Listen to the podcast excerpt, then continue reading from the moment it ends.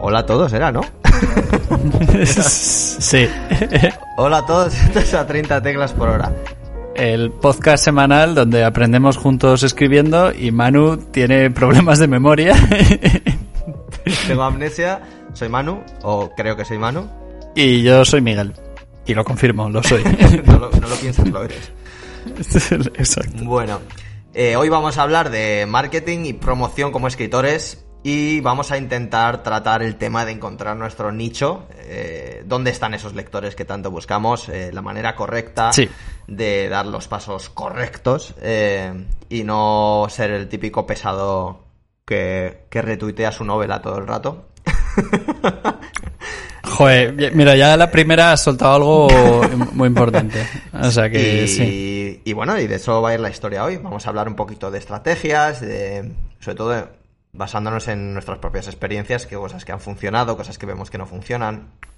Y bueno, Ah. y, y por ahí va- van a ir los tiros esta semana. Pues sí, básicamente, vamos a entrar en ese maravilloso mundo en el que el marketing y la economía se juntan con el arte. Entonces, la gente que quiere sacar dinero odia el arte pero lo necesita y la gente que quiere hacer arte eh, y no está muy interesado en cómo vender eh, y de hecho normalmente no les gustan esas cosas, pues se lo tiene que comer igualmente. Exacto. Entonces, O sea, de hecho, todos los escritores creo que nos posicionamos en un lado o, o- o en otro, ¿no? Eh, o en otro.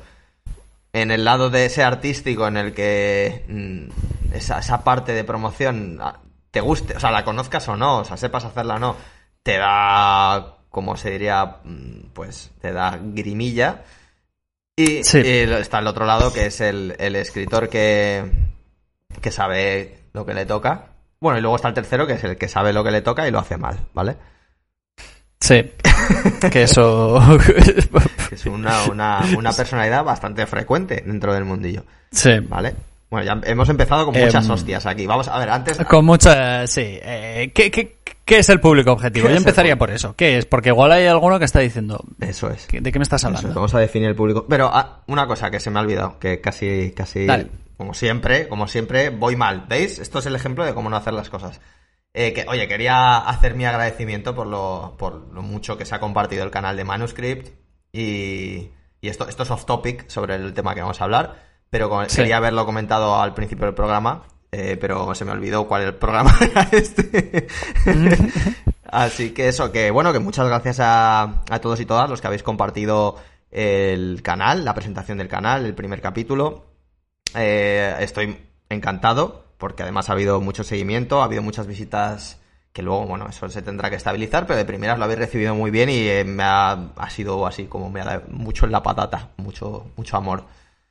Sí, sí, está, está muy bien, ¿eh? El cana- Además, eh, mira, tiene mucho que ver con el público objetivo, de hecho, porque el público objetivo de este podcast eh, le puede gustar mucho precisamente tu canal de YouTube, porque es- analizas todo, eh, bueno, trucos de guion y este tipo de cosas. Entonces, por, por ahí van los tiros. Eso es, es complementario. Bueno, yo solo os digo que os dejo, si no lo habéis visto, que le echéis un vistazo si queréis. Se llama Manuscript. Eh, y bueno, te, habré- dejaré un link, eh, dejaré un link en, en las notas del, del podcast por si no lo habéis visto y lo queréis ver, ¿vale? Pero vamos a proceder a definir el público objetivo. Sí. ¿Es acaso el público objetivo aquel al que apuntas con tu rifle francotirador de tweet? ¿O a- es acaso ese público que siempre opina eh, de forma neutral, sin dejarse llevar por un punto de vista personal? Eso también sería público objetivo, ¿no? sí, la verdad que sí. O Bueno. es un objetivo público, es ese hombre marcado por la ley. Estamos descubriendo el maravilloso mundo de las palabras que significan muchas cosas. Y, y nada. Eh, y, y- y no estamos diciendo nada, por otra parte. no, a ver. Eh, es un término de marketing y probable- probablemente se pueda eh, eh, explotar mejor, pero es básicamente es a quién le interesa tu producto. Eso es. O sea, a qué tipo de gente, a, a- a qué, ¿Qué tipo de sector de, la sociedad eh, o seres le, le interesa tu producto. Eso es. Y porque sí, tu libro estará muy bien, es arte, eh, ha cambiado el paradigma de la literatura, no lo negamos. Sobre todo la de pero tu es casa. un producto. Exacto. Especialmente. Pero es un producto, y es un producto eh, que, que es- está sujeto a un contrato de compraventa. Y entonces, pues tendrás que saber a quién se lo quieres vender. Y Exactamente. básicamente es eso. Y es eh, fundamental conocer esto. Porque si planteas mal a quién quieres llegar, eh, pues, pues te vas a comer los mocos, básicamente. O, y sobre todo hay una cosa que, vale, esto ya va más en serio, o sea, nos ponemos la cara seria, eh, pero mm, el hecho de que a veces uno apunte al público objetivo equivocado mm, te puede dar eh, un, la bajona, ¿no? Porque claro, como ves que la gente no reacciona y que no pasa nada, pues piensas que tu novela es una puta mierda. Que, ¿sabes? Y independientemente de, de la calidad de la novela, claro, eh, o sea, el problema no está ahí. O sea, muchas veces el problema Claro. está en, en- en a quién se está apuntando. Y ojo, eh, que a, a quién se está apuntando no solo se refiere al segmento, o sea, de- digamos, en este caso dentro de los escritores, ¿no? Sino al tipo de escritor o el tipo de lector al que, del que estamos hablando. O sea, una novela de fantasía mm, apelará a lectores de, de- de novelas, pero no a todos. So- será a los de fantasía y a lo mejor también a los de ciencia Claro. ficción. O sea, el hecho de que sea una novela no significa que se la vaya a leer todo el mundo, por ejemplo, ¿no? Sí, sí, sí, ex- eh, exacto, justo. Y luego además eh, también hay subcategorías dentro de todo ese público que yo- tú ya puedes afinar más, pero bueno. Eh, entonces, esto es fundamental porque es lo que tú dices. A veces una novela buena tiene un error de planteamiento. Esto es lo, lo que siempre dicen que le pasaba a Shyamalan, este, el del sexto sentido, que hace película, hacía películas de suspense, pero le hacían trailers como para el gran público y luego eh, salía la gente en plan, ¿qué, qué es lo que acabo de ver? Pues porque la gente creía que iba a haber otra cosa. El terror, a lo Y- mejor. Porque esto es lo que le Claro. pasaba sobre todo, que le hacían trailers de terror. Claro, y, y- y no, es su, su cine no iba de esto, ¿no? Entonces, eh, pues lo mismo. eh, eh, tiene- tienes que plantearlo bien porque, porque las ventajas son muchas y las desventajas pues, de hacerlo mal es que son terribles Claro. porque te pueden condenar. Y, y lo que tú dices de, de, oye, ver si lo que falla no es tu, pro- tu propia novela, sino el, el planteamiento que has hecho del público. Hay una cosa que creo que es fundamental entender de esto. O sea, el hecho de que, vale, has determinado tu público objetivo. Tu público objetivo es aquel que lee novelas de fantasía, a lo mejor son de fantasía eh, oscura, en este caso, ¿vale? Eh, ¿Quiere decir esto que es el momento de bombardear a todos esos lectores con mensajes de tu novela? No. Claro. O sea, el hecho de que lo hayas encontrado no significa que tengas que ser un brasas. que estén esperando al Mesías que eres tú. claro. Exacto. Exact- Exactamente. Eh, y esto es una cosa que nos pasa a todos. Y o sea, nos pasa a todos Sí, sí, sí. eh, en un momento anterior o, o posterior. O sea, no, nos hemos enfrentado a esta situación, ¿no? Y dices, vale, los he determinado, pero ¿cómo, cómo consigo que se lean mi novela, no? Em, yo, yo lo primero es. eh, eh, claro. eh, yo, yo tengo aquí una lista de. Me he apuntado tres, tres o cuatro cosas. Eh, y, y la primera, aparte de lo obvio que hemos repetido aquí mil veces, vamos a pasar rápido por esto, yo creo. Muévete en los círculos de la gente que le puede interesar.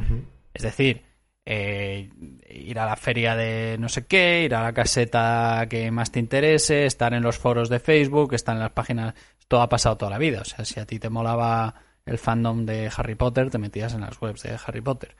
Y ahí es donde intentabas escribir estas cosas. Entonces, eh, eso es lo primero, y ahí es donde vas a conocer a la gente que, que, que, que está interesada. Exactamente. Eso lo primero. Pero yo lo primero, mira, un consejo, y luego si quieres, eh, mira qué libros se parecen al tuyo. ¿Sabes?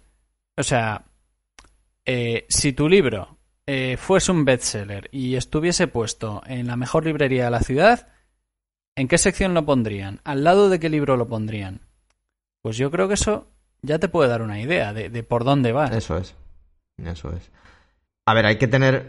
Hay que tener una cosa en cuenta, ¿vale? O sea, la novela de uno está ahí, uno piensa que es mejor o peor, eh, pensarás que, que has criado de lo mejorcito que podías sacar y a lo mejor en unos años piensas que podría haber sido mejor o que efectivamente es tu mejor novela. Independientemente de esto, ¿vale? Eh, la razón por la que la gente te va a leer mm, es una cosa que, que, es el, el, key de la cuestión, la madre del cordero, ¿no? Eh, ¿Por qué te va a leer la gente a ti, habiendo tantas novelas en el mercado que son mejores, ¿vale? Entonces, em, yo creo que, que el, problema general que ocurre en la sociedad, está en los gremios de escritores y de, lectores, es que se entiende mal la interacción del escritor con sus lectores y con el, y con el gremio de escritores. O sea, yo creo que la clave de todo esto, y lo voy a decir aquí, que yo creo que no es el choripán, es eh, no ser un brasas que va compartiendo su novela, sino ser alguien que aporta valor de forma natural a la comunidad. ¿Vale? O sea, yo creo que la clave de todo es aportar valor. ¿Por qué? Porque cuando uno aporta valor, y con aportar valor me refiero a crear contenido que la gente le pueda interesar, eh, y con eso no, estoy, no estoy diciendo simplemente escribir historias, sino, por ejemplo, pues mira, sin ir más lejos, lo que estamos haciendo nosotros, que hacer un podcast que ayuda a la gente a aprender a escribir mejor y, y, que les mm, acerca a sus autores favoritos, ¿no? Eso es crear contenido, eso es aportar a la comunidad.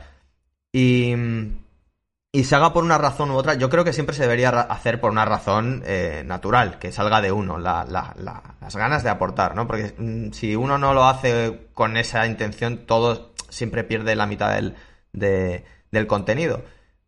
Pero la clave yo creo que es esa. Simplemente la gente se interesa por, por aquellos que le ayudan también y por aquellos que aportan contenido, porque quieren saber quién es, porque quieren saber qué autoridad tiene.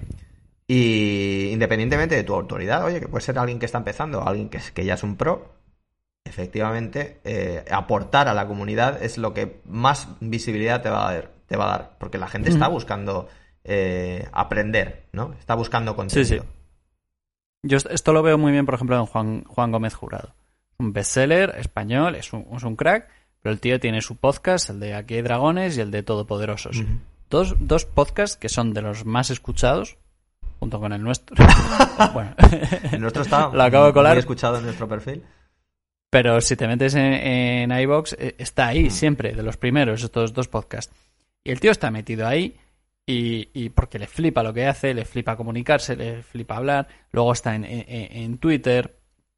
Eh, el otro día vi que una, una mujer le escribió en plan, mi hijo de nueve años, eh, quiere empezar a escribir, pero no sabe qué escribir. Sí, lo vi el otro día, el vídeo este. Y el tío le contestó con un vídeo entero, ¿sabes? Que, de resaca. Eh, sí, de, resaca, pero dijo, bueno, yo, le contesto. Em, es, es ha, logrado que mucha gente se interese por sus novelas, no por ya por el valor en sí mismo que tienen sus novelas, sino por el valor en sí mismo que tiene el autor, que se va moviendo y que, bueno, y luego de vez en cuando pues va comentando cosas, ¿no? Y ha comentado, mirad, esta es la portada, la primera portada que teníamos para este libro, a mí no me gustaba, cambiamos en la portada y el título. Entonces refleja también, pues a veces sus dudas como escritor, sus planteamientos, sus cosas, y es lo que tú dices, eh, despierta mucho más curiosidad. Eh, esa cercanía, esas cosas, y no es solo una cuenta de que estés retuiteando nada, todas lo que... Y fíjate que eh, ya este está en un nivel que podría ni tener Twitter y dedicarse a vender, ¿eh? Pero tiene esta cosa que, lo hace bien. Mira, eh, yo creo que un ejemplo perfecto, de hecho, mm, eres tú de esto. O sea, de crear contenido que, aporta valor. Gracias, no lo quería decir, eh, pero... solo tu rostro aporta valor. Por lo menos a mí. Pero a lo que me refiero es que, por ejemplo... Está bien que lo digas en un programa de radio. sí, bueno, entonces tu voz. Pero, pero Miki, por ejemplo, que aquí le estáis escuchando, empezó con su canal y, hombre, yo creo que la mayoría de nosotros no empezamos diciendo voy a ser un youtuber, pero sino porque hay algo que te inquieta, algo, una capacidad creativa que quieres poner ahí fuera y Miki empezó con eso porque le flipa el metal. ¿Y qué quería? Pues a, hablar de las historias de las canciones del metal. Y las empezó a poner ahí fuera, empezó a poner sus análisis, empezó a desarrollarlo. Obviamente no, lo que es Mickey ahora en su canal no es lo que era antes, eh, porque ha ido desarrollando, aprendiendo qué cosas le gusta a la gente, porque al final eh, hay que llegar un poco meterse entre medias, ¿no? A hacer el equilibrio entre lo que uno quiere hacer y lo que a la gente le está pidiendo, ¿no? Porque también hace ilusión, me imagino. Yo no he llegado a, a ningún nivel así, pero me imagino que va por ahí. Pero Mickey al final se ha puesto con más de ciento y pico mil suscriptores, que es una locura. O sea, a mí me parece la polla perdón por decirlo así, me parece la hostia, me parece la caña. Eh, y ha sido a base de, de, poner contenido ahí fuera que le interesa a la gente y que le ayuda a aprender de una manera o de otra. Entonces, es mm. increíble porque hay gente que lo hace simplemente a través de los conocimientos que tiene, que es lo más natural. Oye, a mí me gusta el heavy, yo soy de, sé de heavy y me sé de historia y me apasiona la historia, voy a hablar de esto. Pero también hay gente que pone fuera ahí chorradas, pero porque se le da bien. A lo mejor una, una charla eh, tonta entre colegas, a la gente pues le, le vicia porque son graciosos, porque la gente tiene actitud. O nosotros el podcast, pues simplemente hablamos de, escritora, pero lo hacemos de una forma distendida porque Miguel y yo somos amigos y, no nos cuesta nada hablar de esto. La diferencia es que nos estamos grabando, pero esto podría pasar. ¿eh? Claro. Eh, y así sucesivamente, ¿no? Eh, Jaime Altozano habla de música, de, de, todo lo que subyace en la música, eh, Quantum Fracture, pues igual. Todos estos son gente que tiene unos conocimientos o tiene una curiosidad y, coge todo este contenido que le interesa y, divulga sobre ello. Entonces, ya sea YouTube, ya sea podcast, y aporta sobre ello. Entonces, claro, no es lo mismo, ojo, eh, decir, bueno, pues yo también tengo algo que puedo aportar, mi novela. claro, pero es que hay que pagar por ella. Estamos hablando de contenido gratuito, contenido que, que, oye, que ayuda a uno, o sea, en muchos sentidos. Sí, sí, sí. de hecho, mira, eh, esto yo, yo no era consciente de, esto. ya tenía el canal con 50.000 suscriptores, yo creo 40.000 cuando publiqué la, novela. Y me dijo, hablé con, con Javier Miró, que es, que es un crack, y le mandamos un saludo le desde aquí. un saludo, sí, que Javier es, además ha compartido, ha sido ha sido un tío muy grande sí, un tío que siempre apoya. Eh, Javier Miró. Y tiene un canal de, de, YouTube también muy, muy chulo de consejos para escritores. Y mm, y, me dijo, oye, si vas a publicar, haz un par de vídeos relacionados con, con, el tema de, tu novela en tu canal. Aunque no tenga mucho que ver, hazlo. Y, yo tenía miedo y, escribí, antes de sacar el vídeo les dije, le dije a la audiencia, oye, voy a hacer esto tal, y la gente me dijo, me parece perfecto. Si yo muchas veces me veo tus vídeos, ni siquiera porque me guste la música, ni, es por cómo lo cuentas, por, por tu forma de hablar. Metes un par de, de chistes tontos, lo haces dinámico, no sé qué y lo hice y mucha gente me compró la novela. No por no porque estaban interesados en plan, eh, en plan el planteamiento de esta novela es bueno. A mí esto me pasó con David Begil, que le vamos a tener pronto en el canal. Yo no sabía quién era. Vi el planteamiento de la novela y me la compré. Pero yo no tenía ni idea quién era David Begil. Y luego hemos descubierto que es un amor de persona.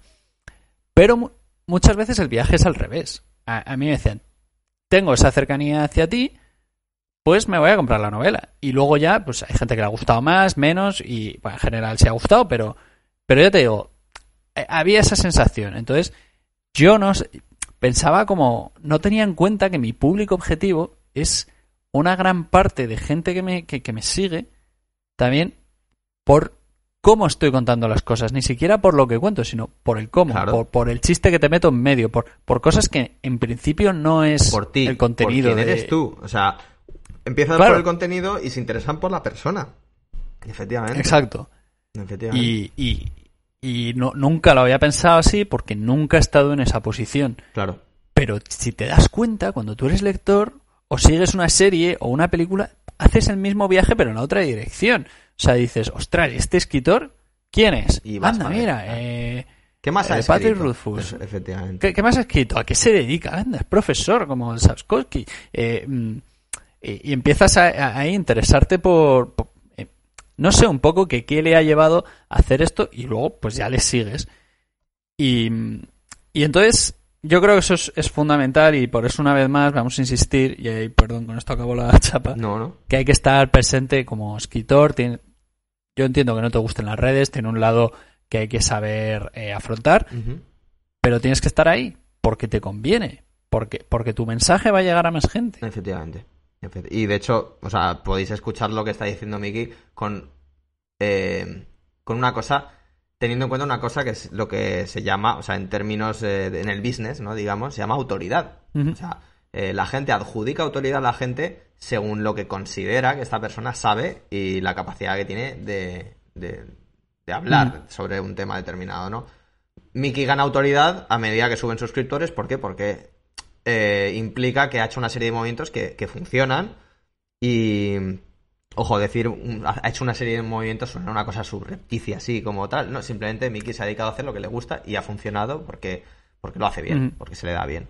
Pero tenéis que tener una cosa en cuenta, o sea, todo el mundo quiere ir por la vía rápida. O sea, es muy fácil meterse en Twitter y empezar a hacer follow and follow a la gente, que no sirve para nada, eh, y empezar a, a, retuitear tu novela por todas partes. Eso está muy bien. Eh, si lo que quieres es que te odien en las redes sociales. O sea, y esto es así. Mm, es lo que hay. Como dice Miki, hay que interactuar con la gente, en persona y por las redes. Hay que contar las cosas. Y ojo, mmm, a veces, por un lado, o sea, está la gente que no quiere contar sus, cosas, que es normal, pero luego hay gente que simplemente no sabe cómo, cómo, cómo proceder. A mí me ha pasado. O sea, yo soy el primero que en las redes sociales he dicho, me he mezclado un poco la historia de no sé por qué perder el tiempo aquí y a la vez decir, ¿qué contar? Si la gente no me, no sé, no, no, no ¿qué va a escuchar de mí, no? Pues mira, no hay nada mejor que ser quien eres. O sea, que contar las cosas que te vienen en la cabeza en el momento que te viene en la cabeza. Si estás pensando demasiado en un tweet, es que a lo mejor eh, no, o sea, no, no estás siendo quien eres, ¿no? O sea, tienes. Si algo te hace gracia o algo, una noticia sale o se te compártela. Si ves que alguien la ha comentado, a lo mejor te interesa comentarlo a ti también. Pues así, y así yo creo que, que, se va construyendo Twitter, que yo no tengo ni idea porque estoy empezando ahora, pero empiezo a verle un poquito ya a la luz. Antes no lo veía, pero ahora sí, y además no tiene nada que ver con, con dar la brasa uno mismo y además se empieza a hacer divertido. O sea, se empieza a hacer divertido el empezar a encontrar gente como tú, eh, buscar en los sitios en los que te meterías tú eh, el tipo de gente que quieres que sea el objetivo de tu novela. Al final es eso un poco, mm. porque normalmente el objetivo de nuestras novelas es la gente como nosotros, ¿no? Eh, que lee las cosas que nos gustan, que nos gusta escribir, que nos gusta hacer, ¿no? Sí. Mira, a raíz de esto, eh, hay un youtuber de marketing, que todo esto que estamos diciendo tiene mucho que ver con el marketing, que es eh, Romualdo se llama, y el tío explica muchas estrategias que al final, en cuanto empiezas a vender libros, discos, eh, publicar vídeos en YouTube, al final son estrategias que tienes que tener en cuenta para ir a tu público objetivo. Pero este tío dice que mucha gente le escribe en plan, es que yo subo, me gusta este contenido, pero no, no tengo carisma. Y el tío le dice, es que no tienes que tener el carisma del youtuber al que sigas, tú no tienes que ser ese youtuber. No tienes que ser ese escritor ni ese. Tú tienes que ser tú. ¿Cómo te molaría contarlo? o sea. Ya está, ya está. Tienes que ser tú, sé tú. Y encontrarás a la gente a, la, que le gustas. Y es que además eso te hace crecer como escritor, como, como, como creador. De, da igual lo que crees. Porque encuentras a la gente de tu estilo. Y esa gente te dice buenas críticas, te, es amable contigo, eh, muchas veces eh, son muy divertidos, eh, te aportan muchísimo. Entonces, el, el, marketing, en, para buscar tu público objetivo, te conviene como artista, porque te hace crecer y te mejora como artista. vas a encontrar más estímulos. Y es que la gente no para de compartir cosas súper interesantes. O sea, también vas a encontrar morralla, obviamente. Pero bueno, o sea, justo lo que dice Miki, o sea, y yo, mira, ya como la perspectiva más de suscriptor que de creador de contenido en YouTube, y en, bueno, en general en redes, hay una cosa que me parece muy interesante y que me he dado cuenta últimamente. Y es que, eh, lo primero, la gente que triunfa es la gente que es honesta consigo mismo y, y, con un perfil, con el perfil de quién es. O sea, que comparte las cosas que le gustan, que las comparte tal y como mm. es. No, a ver, vamos a ser honestos, no todo el mundo tiene el perfil de alguien ni que vaya a ser famoso, ¿no? Depende de lo que quieras hacer en YouTube, por supuesto. O sea, o, en, o en las redes, lo que sea, ¿no? Eh, pero sí que es verdad que hay una cosa. Si haces contenido de calidad, ¿vale? O sea, bien montado, bien eh, estructurado. No hace falta que hagas aquí unas presentaciones de puta madre. Pero buen contenido, ¿vale? Estamos hablando de buen contenido. Si lo haces bien, buen contenido, no aburrido, no. O sea, que funcione, eh, las cosas van. Y sobre todo porque, mira, es lo que estoy hablando es como suscriptor, ¿eh? Hay una, hay una cualidad que a lo mejor mm, Miki me da la razón con esto, porque le estoy presentando esta idea ahora mismo, que es eh, lo que llamaríamos el prestigio de suscriptor, ¿vale? Y es el hecho de que a mí me gusta seguir canales que me parece que tienen calidad. suena perogrullada. Pero, mm, por ejemplo, eh, me gusta cuando veo un canal tan limpio como el de Quantum Fracture, por ejemplo. O un canal tan bien montado como el que tiene Mickey. O el que tiene, o sea, eh, la gata de Schrödinger. Me parecen canales tan bien paridos que, que siento cierto prestigio al suscribirme a ellos. Si un tío por mucho que sepa, monta el contenido mal o cuenta mal las cosas o no edita bien, Sí. eh, como que me, me separa de la idea, incluso aunque sepa que este tío sabe de lo que está hablando. ¿Por qué? Porque es, es ese prestigio del suscriptor. Me gusta, eh, me gusta tener una lista curada de contenido de calidad, ¿vale? sí, sí. O sea, no sé si me he y esto es lo hablas como suscriptor, pero, pero también como lector, como Claro. eh, eh, por eso nos encontramos. Ya, claro, ya hay muchos youtubers que ellos no editan su vídeo porque ya son grandes y ya tienen a alguien que los edite y les deja un, un, un vídeo muy editado y muy bonito. Pero esto es la versión del autor peleándose con la con la mm, editorial. ¿Por qué portada poner? Exactamente. Exactamente. Es, es exactamente la misma versión. Porque el autor sabe que esa portada eh, eh, eh, coincide con, con lo que él quiere plasmar en la novela y es suya. Y entonces coincide con ese mensaje y sabe que al público que, que le gusta eso le va a gustar. Eso ¿no? es. Luego ya puede haber aciertos y, y errores, como siempre. Pero es eso. Entonces, eh, es, es difícil conjuntar todo, pero la cosa es que hay gente que lo hace y cuando lo hace, eh, sale todo muy bien. Eso es. Esa es la Y cosa. se nota, O sea, además. las ventajas, exacto, las ventajas son tan grandes en el que todo el mundo está contento, porque hay gente que gana dinero, el autor gana dinero y además hace lo que le gusta, el público está contento. Entonces, eh, eh, y, os- y es eso, te da prestigio, te da prestigio, tanto como, como seguidor como autor. Entonces, es fundamental tener en cuenta esto y simplemente dirá, ah, el público, bueno, pues ya caerá alguno.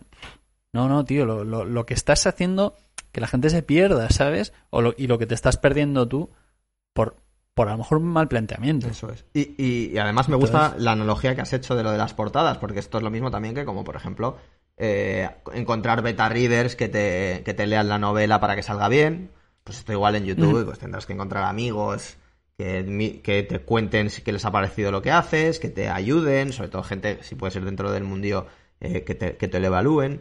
O sea, todo esto mm, y que te ayuden también, ¿no? A promocionar tus, tus- a, a interactuar. Si hay cosas que no sabes, pues, pues aprenderlas. O sea, hay mucho, mucha información ahí fuera. Pero yo creo que lo esencial es ser una persona interesada. O sea, inter- y digo interesada, interesada en aprender, interesada en, interactuar, Sí. en formar parte de algo. O sea, eh, yo no estoy diciendo esto de interactuar con la gente y esto para que simplemente digas, ah, vale, pues así es como lo tengo que hacer en vez de retuitear 100 veces mi novela. No, no, tienes que hacerlo Claro. porque tienes que estar interesado. O sea, porque ese interés tiene que nacer de ti, no porque digas esto es una estrategia. O sea, mm, yo creo que la forma más sana de interactuar en Internet, que lo habíamos hablado otras veces, es, es simplemente poner ahí el contenido que, que te parece que, que a la, que a la gente le puede interesar, que ideas que, que pueden parecer graciosas, lo que sea, pero de forma natural. O sea, y irás saliendo y hablando con la gente que te parece interesante o buscar gente que te puede parecer interesante. Estamos en el mundo de la inmediatez y ahora todo el mundo quiere que se lea la novela inmediatamente sin hacer el esfuerzo de entrar en el círculo de la manera adecuada, ¿no? Y a veces ese pequeño esfuerzo de encontrar a las personas adecuadas, pues puede pagarte. eh, o sea, te puede tener un buen rédito, ¿no? O sea, pero no hay que pensar en eso, sino en la idea de, de conocer mejor ese. ese mundo, ¿no? Esos, esos círculos. Sí, sí, sí. Em, y fí- fíjate, yo eh, ya cambiando un poco de, de el ángulo desde que estamos afrontando esto, eh, ot- otro dilema también para, para encontrar tu público objetivo con el que yo me enfrenté, eh, cre- y creo que todo autor se ha enfrentado, es eh, ¿qué nombre te pones? Mm. eh, nos ha pasado a todos. Pero si tú, ejemplo absurdo, como no sabemos hacer otro, tú quieres vender eh, novelas infantiles y tu nombre de autor es mm, Lord de la Oscuridad, por ejemplo. o karateka nazi. Exacto.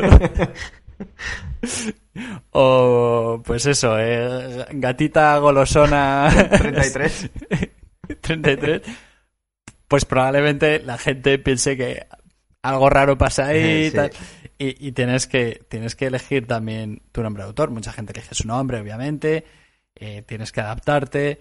Eh, y lo hemos comentado alguna vez. Eh, J.K. Rowling, para ir a su público objetivo, que eran lectores de fantasía, que había mucha lector de, había muchas chicas lectores de fantasía, lectoras, pero las editoriales pensaban que solo había tíos. Entonces J.K. Rowling, pues, eh, omitió su, su nombre para parecer solo aut- autora, eh, para que pareciese un autor, eh, poniendo solo las siglas de su nombre. Y pues funcionó, porque, porque entonces es importante. Yo, por ejemplo, en mi, en mi, mi experiencia personal, yo flipándome mucho, como, como tengo esta cosa de que nadie es perfecto y yo también soy francés, pues dije, hombre, si me pongo mi nombre francés, eh, eh, el que viene en mi DNI francés, ¿no? Me pongo Michel Delis, pues tiene Michel, Michel Delis en, en español funciona, siempre le da ese prestigio, esa cosa francesa, que está guay. ¿Qué es lo que pasa? Yo ya tenía un canal llamado Miguel Delis, no lo, no lo pensé en su momento. Podría haber omitido mi nombre y haber cogido mi otro apellido y ser Martín Delis, que Martín también es un nombre y habría funcionado tanto el canal de YouTube como la novela, Sí. como en otros países. ¿Qué es lo que pasa? Yo ya tenía mi canal de YouTube con Miguel Delis. Mi público objetivo me conoce como Miguel Delis. Pues chico, ya es tarde para cambiar, Claro. no tiene sentido. Pero está muy bien, tu nombre tiene mucho gancho. O sea, a ver, vamos a ver, los nombres realmente yo creo que eh, la gente piensa demasiado en ellos, yo también. Eh, tú, Miguel Delis, suena muy bien, en mi opinión, la verdad. Suena, si fuera Michel también estaría bien, la verdad. A ver, sí que es cierto que te, lo tienes que pensar a lo mejor dos veces si tu nombre es... Joder, tu nombre es Ro- Rottensbeiner o, o algo, o algo así, ¿sabes? A lo mejor Claro. te, te va a costar que la gente se acuerde de cómo te llamas. Y Patrick Rothfuss, por ejemplo, es un nombre complicado también, es un nombre como, como El con intrincado, ¿no? El apellido es el apellido es raro. Es raro. Muchas veces tienes que mirarlo. Eso o es. bueno, Saskowski. Yo creo que también en el caso de Swarovski, como decía es estos días. Swarovski. Yo creo que él no, aspiraba al público polaco, era su Eso público es. objetivo y nunca supo que, que esto iba a pasar. Además, esto empezó hace. Eh, empezó escribiendo las novelas claro, hace sí. tira de años que todavía no se habían ideado estas técnicas de marketing de ahora, ni, ni así. Exacto, exacto. Probablemente de, de ser mucho más joven y de saber las posibilidades y el alcance que podía tener, pues hubiese complicado la- la- la- se hubiese complicado menos la vida. Probablemente, no lo sé. ¿eh? Entonces, creo, creo que es importante. Eh, yo ya te digo, creo que lo más acertado en mi caso habría sido coger mi otro apellido, Martín Delis, y hubiese funcionado todo igual. Pero mira, está bien. Miguel es un nombre muy internacional, por suerte, como tú dices, y no pasa nada. En tu caso, bueno, Manuel Palacios, Eso es. O sea, yo en las redes me llamo Manu Murdoch. Y esto lo, digo- lo hago así porque también era. Bueno, en la historia detrás de Manu Murdoch eh, es una historia que no voy a contar aquí ahora mismo.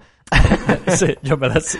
Eh, a lo Me mejor algún no día borracho en el podcast la cuento. Pero bueno, eh, también me- lo cogí porque yo creo que mucha gente pide la referencia que mi personaje favorito es Daredevil de Marvel y es se llama Matt Murdock, ¿no? Y entonces Manu Murdock pues es una cosa así parecida. Y como el canal de Manuscript pues iba, o sea, todo, estoy un poco orientando todo a que vaya en la misma dirección, que el nombre sea un poco así coñero medio cómic, la estética del canal es cómic, pues creo que todo un poco va en el mismo círculo. A lo mejor en el futuro me arrepiento de hacerme llamar así en las redes porque ya estoy viendo que la- hay peña que me, que me llama así, o sea, directamente.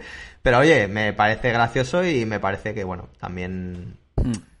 eh, es, es, es catchy, ¿no? Tiene el rollín ese. Pero bueno, en realidad no tiene mucho más. Simplemente el nombre de redes, ¿no? Sí, sí, sí, básicamente. Pero bueno, también es eso. eh, eh, que yo te lo comenté a ti. eh, este. mm, ¿Cómo se llama el de la primera ley? Que se me ha ido el nombre. Eh, Abercrombie. Eh, Abercrombie. En, Abercrumbles. en redes es. a- a- Abercrumbles. Abercrombie. es. En redes es Lord Grimdark. Porque le gusta el estilo Grimdark de literatura, que es lo suyo. Y ya está.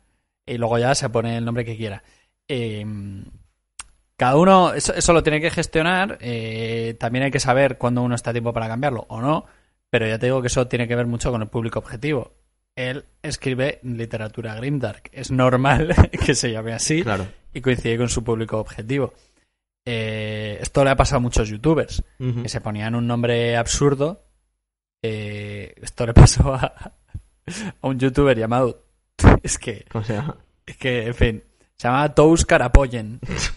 Esto me suena a este. Y el tío lo, lo petó muchísimo ¿eh? en internet. Ya, ya está como alejado del canal de YouTube. Le cerraron el canal y pasó a llamarse Tous. Pero claro, el tío ya tenía que firmar contratos de influencer. De yo te hago esta campaña en mi canal. Y el tío tenía que firmar como Tous Carapoyen. Carapoyen. Y te- tenía que presentarse a una empresa con un tío trajeado que le está ofreciendo una campaña de no sé qué. Y el tío diciendo, ah, tú eres Tous Carapoyen. Esto es el ejemplo más extremo. Eran otros tiempos, es verdad. Pero hay que Eh, tenerlo en cuenta esto igualmente. También pasaba con, con muchos competidores de eSports que se han hecho muy famosos a nivel mundial, que también tenían nombres súper locos y absurdos, y ahora. y resulta que se han quedado con ese nombre. Claro. Entonces, eh, vivimos en un mundo en el que conviene plantearse esto desde el principio, aunque sea cinco minutos, pensar a qué público voy a ir y, y ya está. Efectivamente. Por cierto, hay una cosa que, que me gustaría comentar antes de antes de, de- de cerrar, porque ya va siendo hora. Ya hemos llegado casi al- a, la, a la cifra, pero la verdad que hoy nos hemos enredado. Yo creo que eso nos ha pasado rapidísimo porque está siendo muy entretenido. Em, a donde yo quería llegar es. eh, se nota mucho cuando no estás hablando como la persona que eres. O sea, da igual si estás hablando de. de. yo qué sé, como. de cómics o que si estás hablando de, yo, qué sé, como Carmelo de copywriting, ¿vale? Eh, ob- obviamente tu, tu público objetivo es uno u otro y tendrás que adaptar la forma en la que escribes y la forma en la que publicas y la forma en la que te comunicas en general. Eh, pero si es un perfil de persona, este rollo de ponerse eh, el Twitter para comentar cosas eh, falsas a lo mejor y tal, es un poco, eh, yo creo que casi todo el mundo lo ve. O sea, entonces, a menos que Sí. sea para compartir cosas interesantes periódicamente, ¿vale? Mm. yo creo que te haces un favor a ti mismo a través de ser, ser natural y ser quien eres y, Exacto. y no, y, Sí, sí, y sí. no volverte un bot tú mismo. Mm, Vamos, yo por lo menos a mí me pasa que la gente a la que sigo no me mola nada ver que están utilizando bots, a menos que sea para retuitear contenido, enlaces a artículos y cosas así, Mm. ¿no? Eh, pero si son opiniones personales, si son eh, otro tipo de cosas, eh, eso sí que me gusta verlo en, per- o sea, en persona. O sea, que, que es algo Eh, con opinión ah, personal. Absolutamente, tío. O sea, yo esto lo noté mucho al principio cuando uno está empezando en redes. Digo, ¿qué contenido debo retuitear? Y yo veía que autores a los que seguía, pues de repente te retuiteaban, eh, qué sé, un vídeo viral de un koala haciendo algo gracioso. Y yo pensaba, hombre, yo no sigo a este. Pero, joder, que yo no sigo a este autor para que me hable de koalas, pero qué koala tan mono, Sí. tan mono por otra parte. Y al final es eso, el público objetivo es. Eres, eres tú. es lo más eres parecido tú, a ti. eres tú mismo. Abres la puerta. Es lo más parecido a, a ti. Y si a ti eso te parece gracioso, tío, muévelo, ya está. eh, retuitealo y sé, sé tú mismo. Y ya te digo, la- las ventajas son enormes. Y, y eso, pues eh, unos cuantos consejos que, que hemos dado aquí. Sí, hombre, y ha sido además un poco en mm, ambos aspectos, ¿no? En el de escritor, o sea, en la audiencia, y en el de, en el escritor, mm, creador de contenido, etcétera, ¿no? Muy bien. Em, ¿Quieres poner un libro de la semana? Sí, quiero poner uno. Pues Eh, fíjate, voy a, voy a empezar la relectura de un, de un autor que es de mis favoritos, de aventura. eh, Michael Crichton, sí, famoso autor de Jurassic Park, vamos. Es- eh, que jamás olvidaré que mi profesor de lengua en tercero de la ESO me dijo, no leas eso, es literatura de aeropuertos o palomitera. Y yo decía, pero bueno, soy el único que está leyendo en tu clase. Pero bueno, Y- Mejor del fútbol, coño. claro. Eh, una novela que se llama Devoradores de cadáveres. Que a mí me, me marcó mucho. Es una novela infantil. No, novela eso sería un, error de público objetivo. O sea, si tú tienes una novela infantil y la llamas Devoradores de cadáveres, algo falla ahí. Sí. No, es la novela del guerrero número 13. Eh, Anda. El guerrero, el guerrero número 13 es un un nombre, creo que con mucho más gancho, que entiende mucho mejor hacia... Que devorador de cadáveres. Sí, Devoradores de cadáveres su- suena a, a, a película gore. Por eso hay que escuchar al editor Y- de vez en cuando, sí. Efectivamente, que esta No es una mala sabe. idea, sí. Exacto. Y en fin, pues ya sabes, un, un guerrero de reinos eh, musulmanes tiene que ir a vivir a Escandinavia y se encuentran con una comunidad de, eh, Youtubers. de youtubers. Bueno, iba a decir hombres de cromañón extintos por ahí, pero Vale, vale. Pero sí, básicamente sí. Y, y fíjate, para mí es, es un, un ejemplo de, mm, de, de autor de, de aventuras que lo hace muy bien, que luego hay una película que queda muy bien. Y a mí me, me gustaba muchísimo, voy a empezar la relectura y lo, lo recomiendo. Lo reco- que no sé si lo he recomendado ya, pero bueno, Michael, No, Mike- no, no, Michael no. En general eh, lo, Es lo recomiendo porque es, es un autor que nos dejó, por desgracia, mucho antes de lo que debería, pero De hecho, también es el autor de Westworld, ¿verdad? Sí. Fíjate, tiene un montón correcto. de historias. creo que dirigió él mismo la, la primera película que se hizo de, De Westworld, Westworld, eh, sí. se puso. Está por ahí, sí. Pues me sí. apunto yo también porque hay- eh, de hecho me hablaste de esto en su día, pero nunca llegué a apuntarlo y ahora eh, sí que me lo voy a apuntar porque estaba pensando en verme la peli, pero a lo mejor debería leerme primero la novela. ¿Tú qué opinas? Eh, yo le- probablemente te acuerdes de alguna cosa de la película. es Yo que es la de Antonio Banderas. ¿no?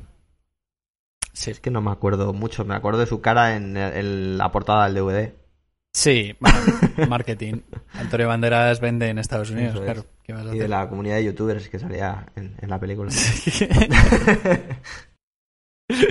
Haciendo challenge. El El suelo es lava y estas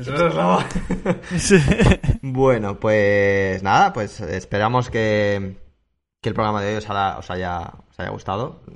Creo que ha sido interesante, pues eso, sobre todo por, bueno, porque, porque es importante, yo creo, hacer buenas prácticas. Lo he dicho otras veces con lo del internet, ¿no? Hay una responsabilidad, como decía el tío Ben, eh, así que ahí, ahí está Sí. la cosa. Pues bueno, eh, eso ha sido todo por esta semana. Nosotros nos vamos a escribir y vosotros también. Eh, Tú te vas a escribir, ¿verdad, Miki?